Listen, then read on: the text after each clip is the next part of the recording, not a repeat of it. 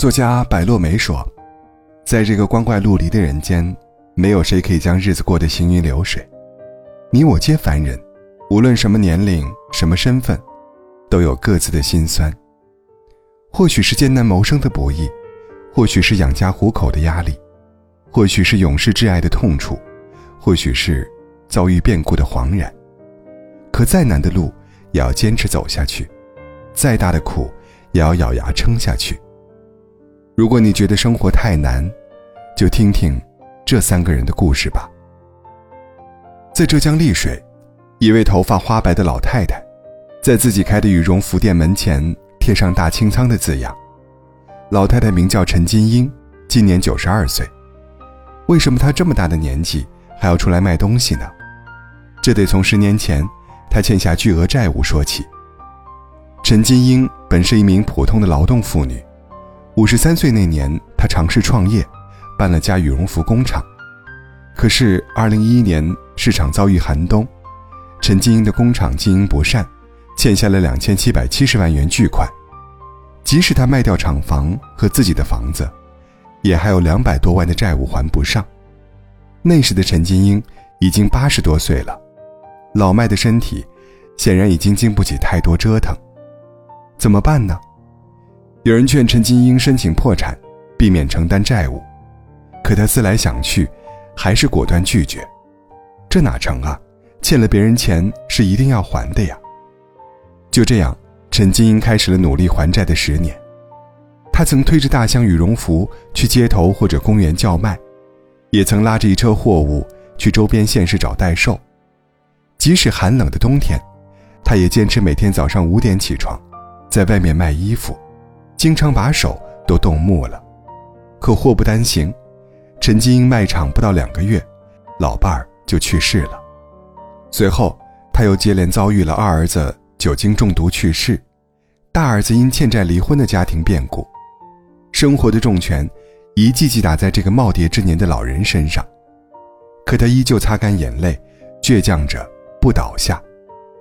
他说：“忙起来就顾不上伤心了。”十年间，陈金英坚持风雨无阻，出摊卖羽绒服。他陆续还清了欠债，被评为全国十大守信人物。前段时间，他又因为出门摆摊上了热搜，人们都心疼他，一把年纪还要奔波劳碌。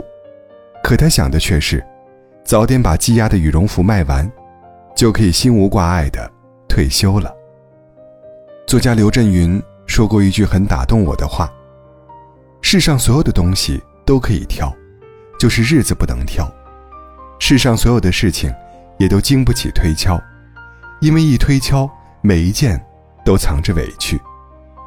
生而为人，我们都肩负着各自的压力，在世间踽踽独行。或许世事无常，或许意外难测，但因为心中的责任和坚守，每个人都伸出了对抗困境的勇气。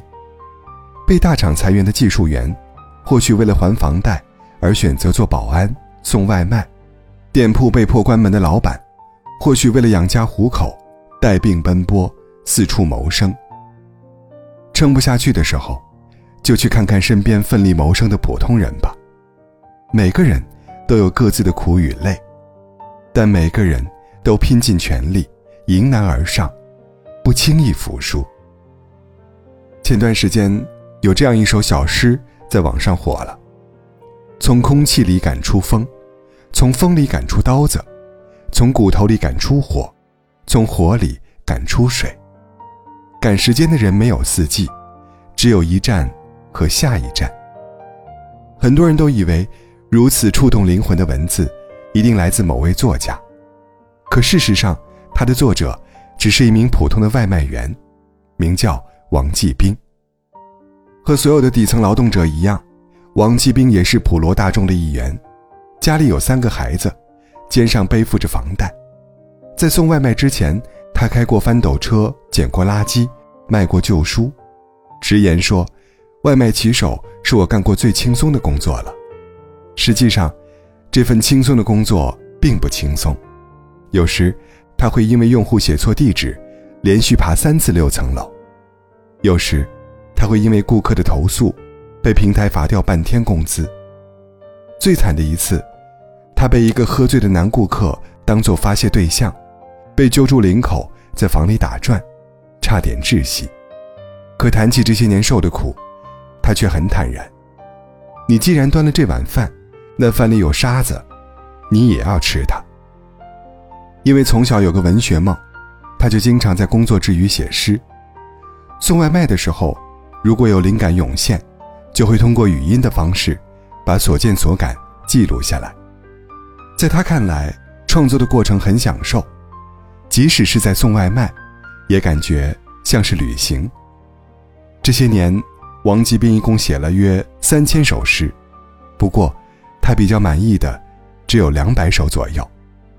有人问王吉斌，为什么要坚持写诗呢？他回答说：“写作让我看到了另一个自己，提醒我要保持学习，热爱生活，活出自己。无论能否取得成绩，我都会不停创作。生活很苦，这样一个普通人。”却从苦涩的生活中，淬炼出了甘甜。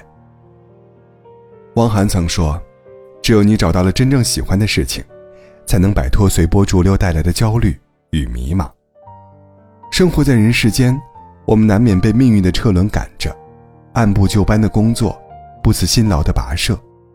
但是我们依然可以不忘初心，在理想和现实的平衡中，找到顺应内心的最优解。就像王基兵说的。人就像一颗钉子，虽然有时候会被生活撞到变形，但你可以自己把自己拧直了。生活总有千百般苦难，但心怀热爱，你便能抚平生活的褶皱。命运纵有千万种心酸，但不断探索，你便能感受充实与幸福。人生在旅，我们就是自己的摆渡人。多和内心联系。坚持最初的理想，方能穿越泥泞，活成自己喜欢的模样。残疾作家史铁生说：“生而为人，无论你曾经多么辉煌，都会被世界以巨大的神秘置于弱小的地位。”这句话放在九零后女孩欣桐身上，再合适不过了。十八岁之前，欣桐是舞蹈学校重点培养对象。得到过很多和明星同台演出的机会，可是，在十八岁那年，欣桐发生车祸，右眼球破裂，做了摘除手术。从此，欣桐永远的失去了自己的一只眼睛。手术后那几年，欣桐常常会感到自卑，形象问题是其一，各种意外状况频发，也常常让他尴尬不已。有一次跳舞，他的一眼被转飞出去。露出肉红色的眼苔。有一次，他出门，一眼跑到了外眼角，旁人都投来怪异的眼光。生活虽然有诸多不便，但也有一些人的出现，让欣桐感到治愈。有一天，一个小女孩说：“欣桐很像迪士尼动画里的艾莎公主，是最美最美的公主。”这让欣桐的心底涌入一阵暖流，她逐渐有了生活的信心。后来。欣桐转行做了义演工作，接触到了很多单眼人士，欣桐不再觉得自己是个异类，他不断给自己做心理建设，心态也更加积极阳光。他说：“不要因为眼睛的缺失，就让生活陷入一片黑暗，我们也是可以乐观向上的活着的。”这几年，心童尝试拍短视频，逐渐走红网络，在镜头前。心痛有时翩翩起舞，有时戴上发光的一眼，又美又炫酷。意外夺走了心痛的眼睛，但他依然用一颗乐观的心，把日子过得美好而精彩。想起了法国作家波伏娃笔下的那段经典对话：“你真爱生活吗？”“是的，我爱生活。”“你从来不曾有过痛苦吗？”“有过几次，但是痛苦本身。”也是生活，生活难免意外，但无论在何种境遇下，都可以尝试着调整心态，多关注身边温暖的小事，常怀知足之心，去做能提升价值感的事业，不要泯灭希望。一个人过得好不好，往往与遭遇无关，而在于他选择的心态。